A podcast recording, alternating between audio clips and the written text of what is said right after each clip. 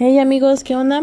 ¿Cómo están? Yo soy Fátima y bueno, en esta ocasión les traigo otro podcast y vamos a hablar acerca de varios temas. Primero que nada vamos a dividir estos temas en unidades. Empezaremos con la unidad 4 y el primer tema que tocaremos es la organización. La organización es el establecimiento de la estructura necesaria para la coordinación racional de las actividades, mediante la determinación de las jerarquías, disposición, correlación y agrupación de actividades, con el fin de poder realizar y simplificar la función del grupo social. El propósito de la organización es simplificar el trabajo y coordinar y optimizar funciones y recursos. En otras palabras, lograr que el funcionamiento de la empresa resulte sencillo y que los procesos sean fluidos para quienes trabajan en ella, así como la atención y satisfacción de los clientes. En esta etapa se definen las áreas funcionales, las estructuras, los procesos, sistemas y jerarquías para lograr los objetivos de la empresa, así como los sistemas y procedimientos para efectuar el trabajo. La organización implica múltiples ventajas que fundamentan la importancia de desempeñar las actividades eficientemente, como un mínimo de esfuerzo. Ahora les hablaré acerca de los elementos de la organización. Para empezar, la estructura organizacional implica el establecimiento del marco fundamental en el que se habrá de operar el grupo social, ya que establece la disposición y la correlación de las funciones, jerarquías y actividades necesarias para lograr los objetivos. Em, la coordinación, que es el segundo elemento de la organización, propicia la armonía y la adecuada sincronización de las actividades, a fin de facilitar el trabajo de la mejor manera posible. Em, el tercer elemento es la agrupación y asignación de actividades y responsabilidades. Organizar implica, la necesidad de agrupar, dividir y asignar funciones a fin de promover la especialización. Además, origina la necesidad de establecer niveles de autoridad y responsabilidad dentro de la empresa. Dentro de los principios de la organización podemos encontrar simplificación, especialización, jerarquía, paridad de autoridad y responsabilidad, entre otros. En los sistemas de organización se refiere a los distintos tipos, sistemas o modelos de estructuras organizacionales que pueden implantar en una empresa.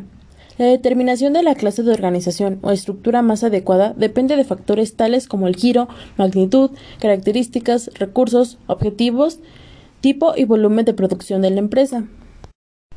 El proceso de organización está constituido por las siguientes etapas coordinación y división del trabajo. En la división del trabajo consiste en la delimitación de las funciones con el fin de realizar las actividades con mayor precisión, eficiencia y especialización para simplificar los procesos y el trabajo. Para dividir el trabajo es necesario llevar a cabo una secuencia que abarca las siguientes etapas. Describir los procesos es el primer paso para llevar a cabo la organización, eh, que es la descripción de los procesos básicos macroprocesos o funciones principales que se desempeñan en la organización. Definir las funciones más importantes, clasificar y agrupar funciones de acuerdo con los macroprocesos, establecer líneas de comunicación e interrelación, y definir los macroprocesos. Una vez que se han definido, se procede a organizar los procesos de, de los departamentos o áreas de las empresas. Cuando se han definido los niveles jerárquicos y departamentos de la empresa, se requiere definir con toda claridad los labores y actividades que habrán de desarrollarse en cada una de las unidades de trabajo o puestos de los distintos departamentos o áreas de organización. Esta etapa de la división del trabajo consiste en determinar y clasificar todos los factores y actividades necesarios para llevar a cabo de la mejor manera un trabajo la descripción de funciones se realiza primordialmente a través de las técnicas de análisis de puestos y de la carta de distribución del trabajo o cuadro de distribución de actividades. Y bueno, ahora hablaremos de la coordinación. La coordinación es el proceso de sincronizar y armonizar las actividades para realizarlas con la oportunidad y calidad de requerirlas. Es indispensable que la división del trabajo se sustente en la coordinación, la cual consiste en lograr la unidad de esfuerzos de forma tal que las funciones y los resultados se desarrollen sin duplicidades, tiempos ociosos y fugas de responsabilidad. La importancia de la coordinación puede simplificarse de una manera sencilla con la organización de un equipo de remo. De nada servirá contar con magníficos remeros especialistas en su área y haberles asignado su posición si no existe sincronización, armonía, comunicación y coordinación entre los integrantes de la competencia. Por más hábiles que sean los deportistas individualmente, sus esfuerzos se nulificarán si no existe coordinación. Em, la eficacia de cualquier sistema organizacional estará en relación directa con la coordinación, misma que se obtiene a través del establecimiento de líneas de comunicación y autoridad fluidas. Y bueno, pues para terminar hablaremos acerca de las técnicas de organización. Las técnicas de organización que se utilizan en el proceso de organización deben aplicarse de acuerdo con las necesidades de cada empresa. A continuación, les describiré las principales técnicas de organización. Están las cualitativas y las cuantitativas. Dentro de las cualitativas existen los manuales, los diagramas, los organigramas y los cuadros de distribución de actividades.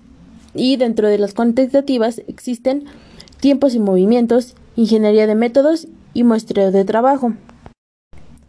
Los organigramas, también conocidos como gráficas de organización o cartas de organización, son representaciones gráficas de la estructura formal de una, organización que muestran las interrelaciones, las funciones, los niveles jerárquicos, las obligaciones y la autoridad existentes dentro de ella.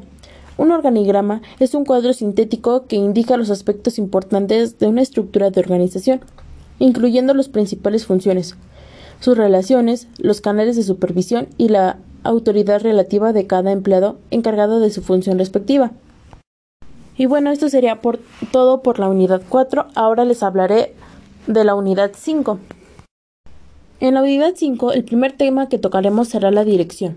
La dirección es la ejecución de los planes de acuerdo con la estructura organizacional, mediante la guía de los esfuerzos del grupo social a través de la motivación, la comunicación y el ejercicio del liderazgo.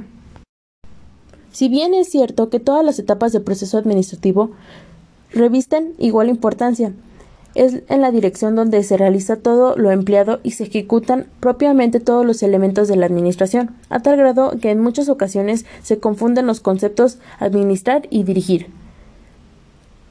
De hecho, al dirigir se aplican todas las etapas del proceso administrativo y el éxito de cualquier empresa se deriva en gran parte de una acertada dirección. El siguiente punto es la integración. La integración es el proceso por el medio del cual se eligen los recursos necesarios para poner en marcha las decisiones. Hablaremos de los tres principios de la integración. El primero es la provisión de elementos necesarios.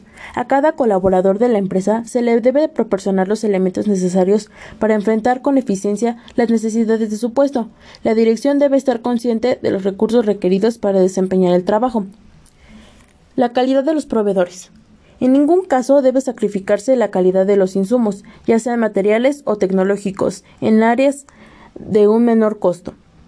Y el tercer principio es el hombre adecuado para el puesto adecuado. Las personas que se integran a la organización deben reunir los requisitos para desempeñar su labor correctamente. En otras palabras, el proceso debe tener las características que la empresa establezca para desempeñar un puesto. Los recursos humanos deben adaptarse a las particularidades de la organización, lo que requiere un proceso que garantice que el personal que se integre a la empresa reúna las habilidades, conocimientos, experiencia y competencias necesarias para cubrir cada puesto. El siguiente punto que tocaremos será la toma de decisiones. La toma de decisiones es el proceso sistemático y racional mediante el cual se selecciona, de entre varias alternativas, el curso de acción óptimo. Las técnicas para la toma de decisiones son em, las que pueden auxiliarse el directivo que toma de decisiones pueden ser las siguientes, las cualitativas y las cuantitativas. En las cualitativas, cuando se basa en el criterio, la experiencia y las habilidades de quienes la toman y en las cualitativas que utilizan métodos matemáticos, estadísticos y de ingeniería económica. El siguiente punto es la motivación. En su acepción más sencilla, motivar significa mover, conducir, impulsar a la acción. La motivación es una de las funciones más importantes de la dirección, pues por medio de esta se logra que los empleados trabajen con responsabilidad y agrado, de acuerdo con los estándares o patrones establecidos. Según la teoría de la jerarquía de necesidades de Abraham Maslow, existen varias teorías en relación con la motivación. La más importante es la jerarquía de las necesidades de Abraham Maslow, quien postula que a la naturaleza humana le son interesantes en orden de, de predominio cuatro necesidades básicas y una de crecimiento. Según la jerarquía de necesidades de Abraham Maslow, Primero tenemos las fisiológicas. eh, seguridad, afecto o pertenencia, estimación y realización personal. El siguiente punto es la motivación de grupo. Un grupo de trabajo es una reunión de varias personas que trabajan en una organización. Mm, diversos autores establecen que para motivar a un grupo es necesario considerar ciertos factores tales como espíritu de equipo. El sentirse identificado con un grupo de trabajo para lograr fines comunes incrementa la, la productividad. Identificación con los objetivos de la organización. Coordinar los intereses de grupo con los individuales y estos con los de la organización motivará al grupo, ya que se autorrealizará de la obtención de los objetivos. Practicar la administración por participación. Lograr que los colaboradores se integren emocional y mentalmente al grupo de trabajo y a los objetivos de la empresa mediante su participación activa en las decisiones. Establecimiento de relaciones humanas adecuadas. La implantación de sistemas adecuados de comunicación autorrealización dentro de la empresa promueve la eficiencia. Eliminación de prácticas no motivadoras. Para elevar la moral de los empleados es necesario eliminar prácticas como control excesivo, poca consideración a la competencia, decisiones rígidas y no tomar en cuenta los conflictos, entre otros. El siguiente punto es la comunicación. La comunicación puede ser definida como el proceso mediante el cual se transmite y recibe información. La comunicación comprende múltiples interrelaciones que abarcan desde las conversaciones telefónicas, informales, hasta los sistemas de información más complejos. Su importancia es tal que algunos autores sostienen que es casi imposible determinar todos los canales que transmiten y reciben la información en una organización. Los elementos de la comunicación son emisor, que es la fuente que origina la información, el transmisor, que es el medio por el cual fluye la comunicación, y el receptor, que es el elemento que recibe la información. Existen diversos tipos de comunicación. El formal, el informal, vertical, horizontal, descendiente, ascendiente, verbal, escrita y no verbal.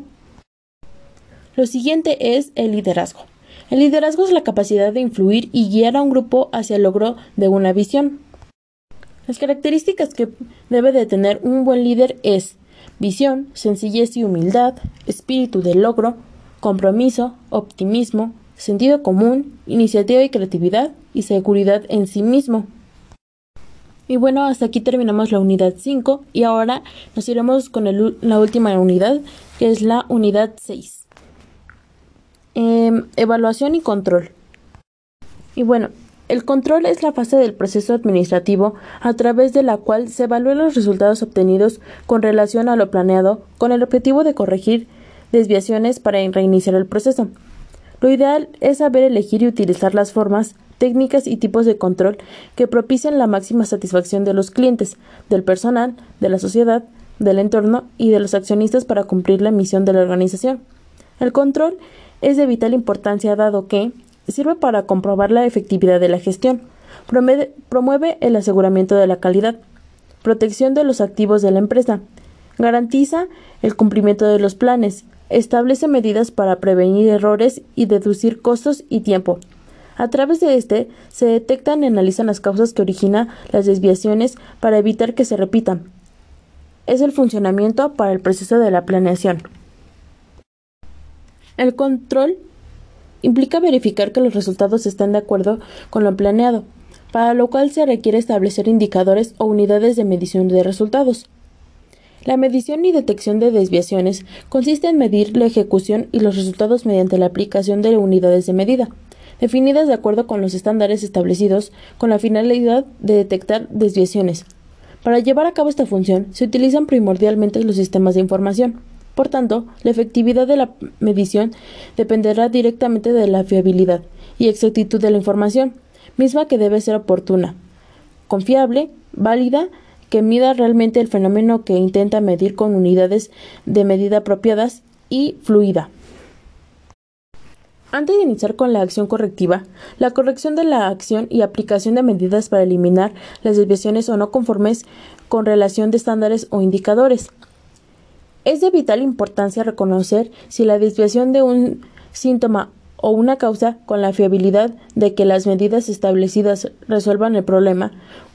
Un ejemplo frecuente de esta situación sucede cuando existe una disminución en las ventas que indica que no se han logrado los objetivos. Antes de implantar una medida correctiva, es conveniente analizar si esta disminución se debe a la escasa calidad de los productos o deficientes procesos mercadológicos. A través de la, de la retroalimentación se forman los resultados y medidas correctivas que se aplicaron. De la calidad de la información dependerá del grado y rapidez con que se retroalimente el sistema. Todas las herramientas o técnicas de planeación son técnicas de control. A partir del momento en el que se determina un objetivo, se establece un control, ya que un objetivo es un estándar. Por lo tanto, un adecuado control depende de una eficiente planeación y viceversa. Dentro de las técnicas de control destacan, por su mayor representatividad, los sistemas de información, las técnicas de control se aplican en todas las áreas funcionales de la empresa. Una de las grandes ventajas de, los sistemas de control es que permiten que los diferentes niveles y áreas administrativas de la empresa evalúen las, ejecuciones, tanto a nivel genérico como específico, a fin de determinar la acción correctiva necesaria. Debido a que es virtualmente imposible estudiar una de las técnicas en este texto, se mencionan de manera informativa las más usuales. Para que el control sea efectivo, debe desarrollarse de manera integral y aplicarse continuamente a la empresa. El control puede ser preliminar, eh, que es aquel que se efectúa antes de realizar las actividades. Concurrente, se ejerce de manera simultánea a la realización de las actividades como un proceso continuo. Y posterior, que se aplica después de haber realizado las actividades.